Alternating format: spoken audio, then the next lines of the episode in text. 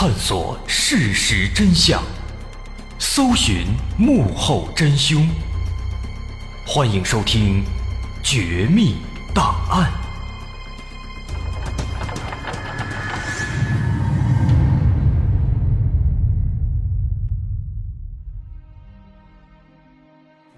还原事实，探索真相。欢迎来到今天的《绝密档案》，我是大碗。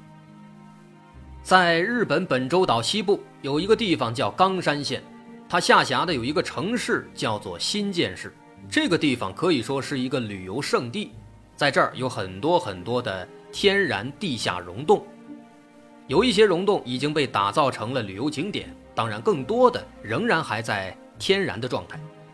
我们今天的故事就是发生在某一个天然的溶洞当中。我们知道，天然溶洞是没有经过开发的，里面往往都还保留着原始样貌，黑暗幽静，甚至有一些还有地下河流蜿蜒曲折，十分危险。在通常情况下，这些天然溶洞往往是不建议进入的，有些地方也会有禁止入内的标识，因为谁也不知道里面到底是什么样的，极有可能会发生危险。可尽管如此，每年依旧会有很多人去这些洞穴里面探险。其中就包括我们今天的主人公。这是一个由五人组成的探险小队，他们进入溶洞之前是五个人，可是出来的时候却只剩下了四个。这是一个离奇又让人脑洞大开的故事，它发生在二零零八年的一月。在零八年一月初。有一队由五个年轻人组成的探险小队来到了冈山县新建市。这五个年轻人都来自高知县的高知大学，在高知大学有一个社团叫探险社，里面的成员都很喜欢野外探险，尤其喜欢去溶洞这样的比较刺激、比较危险的地方。这个探险社非常活跃，他们经常组织活动，和一些校外的探险爱好者。也经常有来往，粗略算下来，活跃成员有十几个。在事发的零八年初，他们组织了一次大型的野外探险活动，十几个人分成三组，每组四到五人，分别派到本州岛西部的几个县去指定地点探险。就这样，我们今天的五名主角被安排到了一组，而他们的目的地是新建市的一个。天然的地下溶洞。我们来介绍一下这五个年轻人，他们都来自这个社团，当然也都是学生。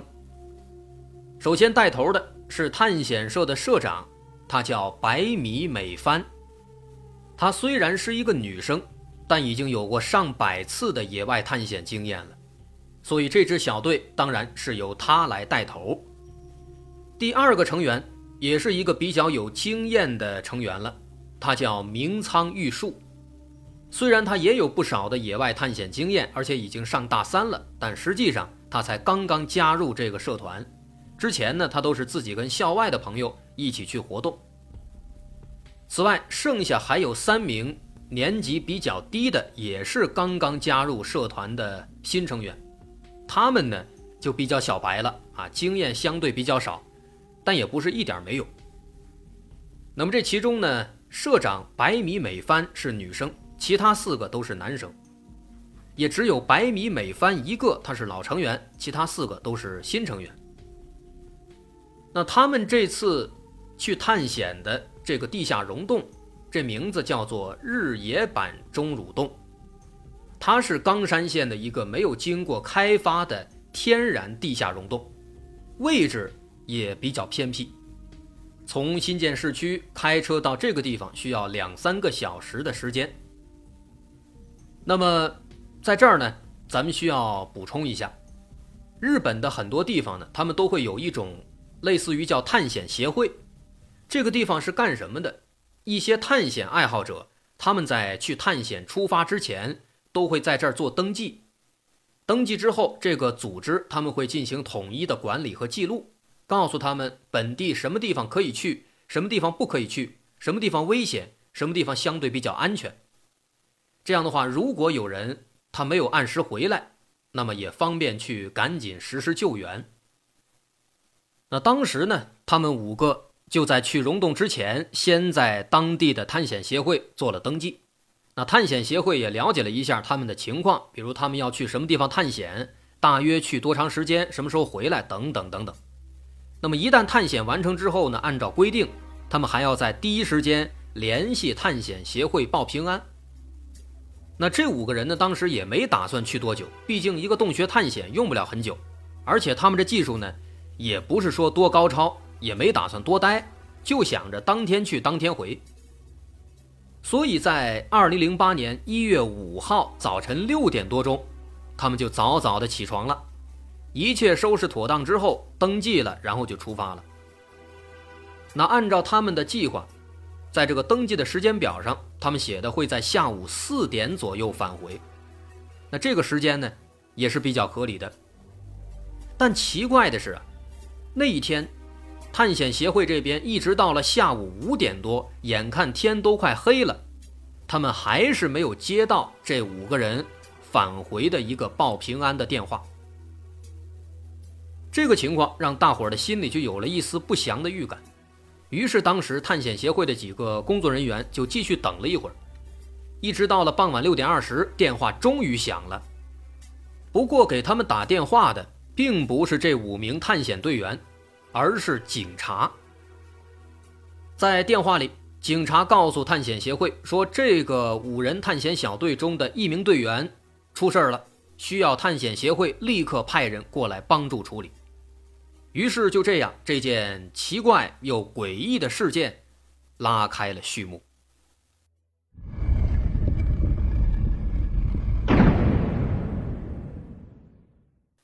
等探险协会的人赶到现场以后。发现，在洞穴外面已经聚集了不少警察，在人群正中央站着几个神色慌张的年轻人，似乎正在接受警方的询问。这几个人就是高知大学探险社的社长白米美帆和其他三个刚刚入社的新成员。所以说，这其中唯独不见那个明仓玉树的身影。通过询问这几名队员，大家得知了。今天探险过程中发生的事情，社长白米美帆说：“说当天上午十点左右，他们五个人就来到了洞穴入口，在一番准备工作之后，在十一点半左右，他们就带着专业的设备进入了洞穴内部。洞穴内部呢还是比较幽暗曲折的，走了十几米就没有光线了，只能靠着头上的探照灯摸索着前进。”而且这个洞穴呢，比他们预料的要难得多。他们爬了三个小时，才来到了洞穴最深处。当然，这个地方到底是不是最深处，其实他们自己也说不清。因为在这个最深的地方啊，他们发现有一个地下湖，一个地底湖。这个地底湖如果游下去，还能不能通到其他更远的地方？比如在这潜水下去之后呢，在其他地方又能游上来？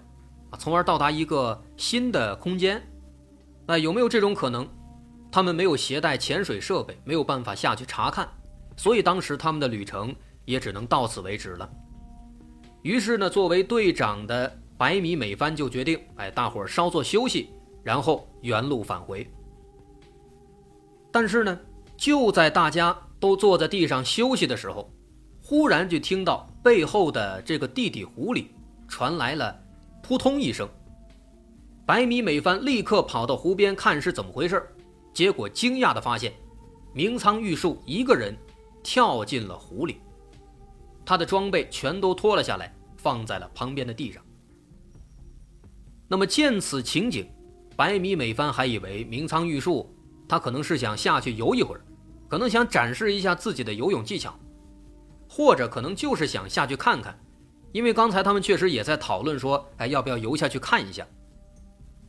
而这个明仓玉树呢，这个人他确实十分擅长游泳，在学校的运动会上拿到过很多名次，所以当时大伙看到他跳下去了，想到这儿呢，大伙就没管那么多，静静的在岸上等着，等他一会儿上来，哎，说一下下面什么情况。可是他们等了两分钟左右之后啊，发现这个明仓玉树。竟然还没有上来，这让大家有点疑惑了。于是他们就打开探照灯，往这个湖面上照，哎，发现湖面上非常的平静。于是他们又等了五分钟左右，发现水面上还是没有任何动静。这一下，他们有点慌了。要知道，就算这个明仓玉树他的游泳技术再好，在水下憋这么久，也是不可能做到的。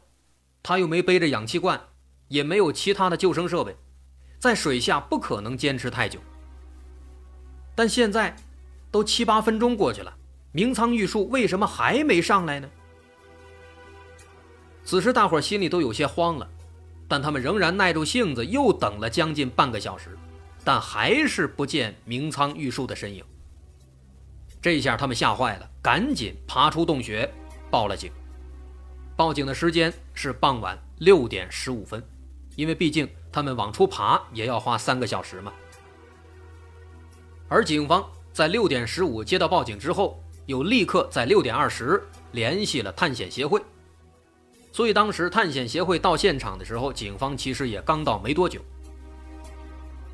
那么在了解了这个情况之后，警方就决定立刻进入溶洞展开搜救。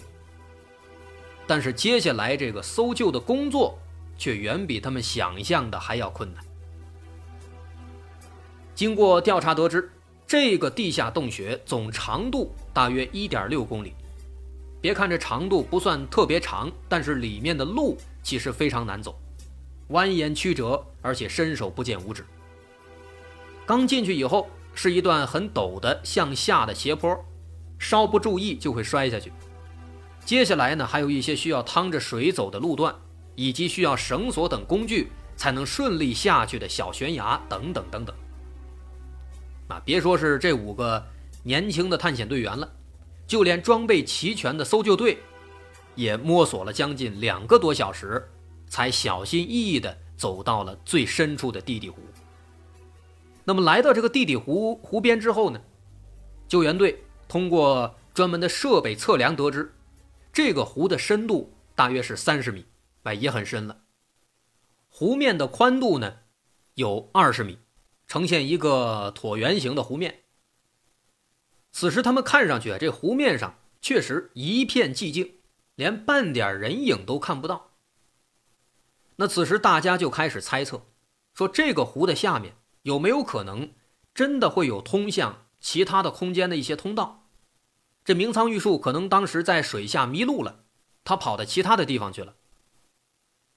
于是呢，几名搜救队员就赶紧穿上潜水服，跳进湖里进行水下搜索。发现这湖底下确实别有洞天，啊，别看这整个湖面不算大，但是在湖底竟然有三四个深不见底的水下洞穴。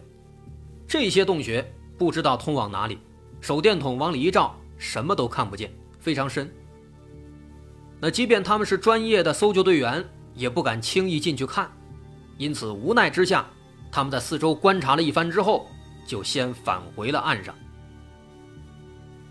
那么至此，经过了对水下的搜寻，确实没有发现明仓玉树的踪迹。当然，不排除他可能钻进了那些水下洞穴里，并且可能在里面发生了危险。但这也只是一种可能性。为什么这么说？因为这件事后面会发现，它有很多很多奇怪的地方。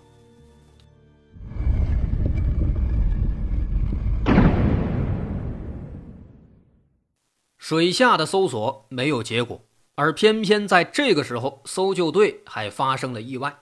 一名年轻的队员在攀爬一处陡峭的悬崖时，不小心从五米高的地方跌落下来，这把大家吓了一跳。所幸呢，没有造成严重的损伤。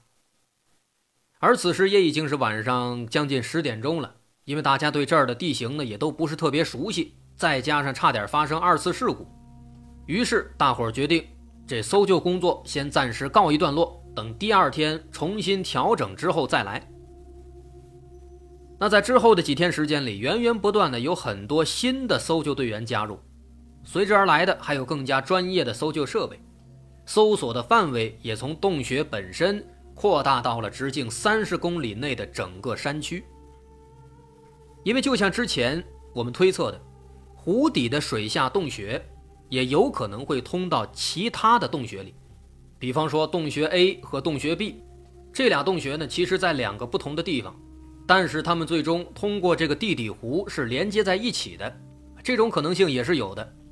所以搜救队当时对周遭的其他洞穴也做了大量搜寻，但是一直都没有结果。无论人们怎么找，始终都找不到明仓玉树。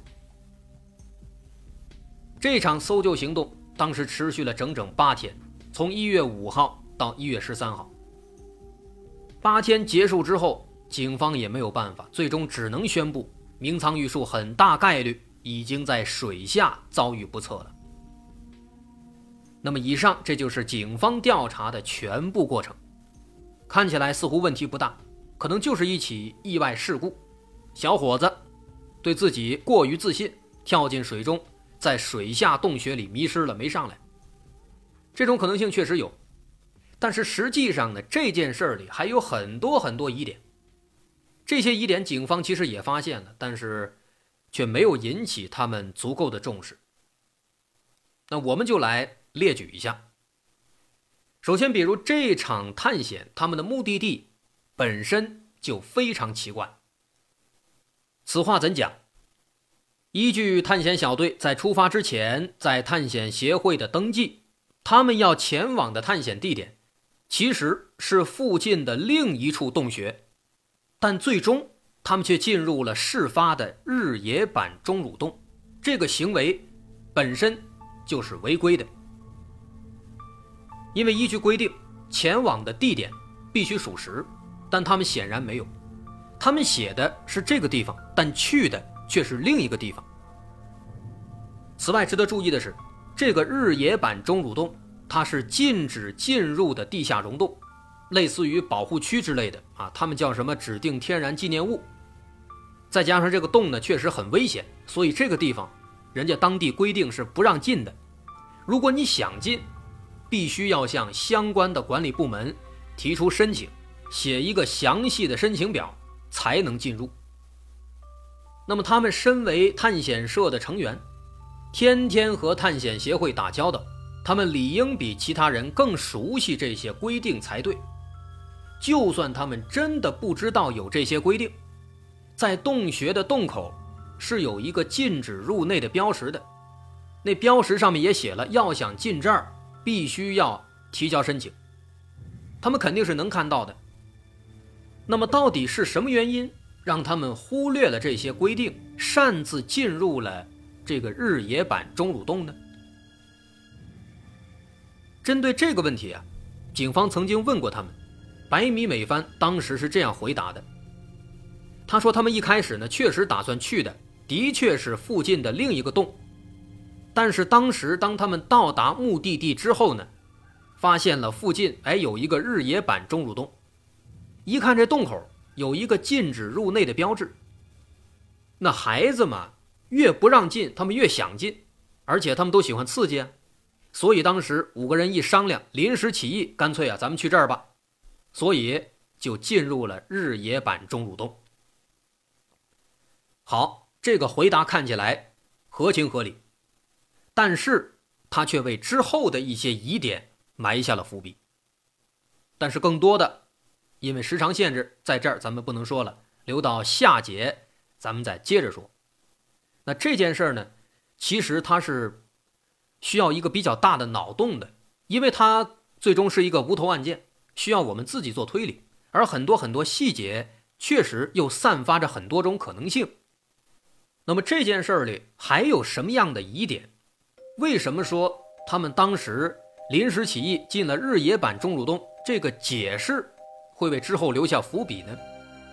我是大碗，详情如何？稍后下节咱们再接着说。如果您喜欢，欢迎关注我的微信公众号，在微信搜索“大碗说故事”，点击关注即可。好，我是大碗，咱们稍后下节再接着聊。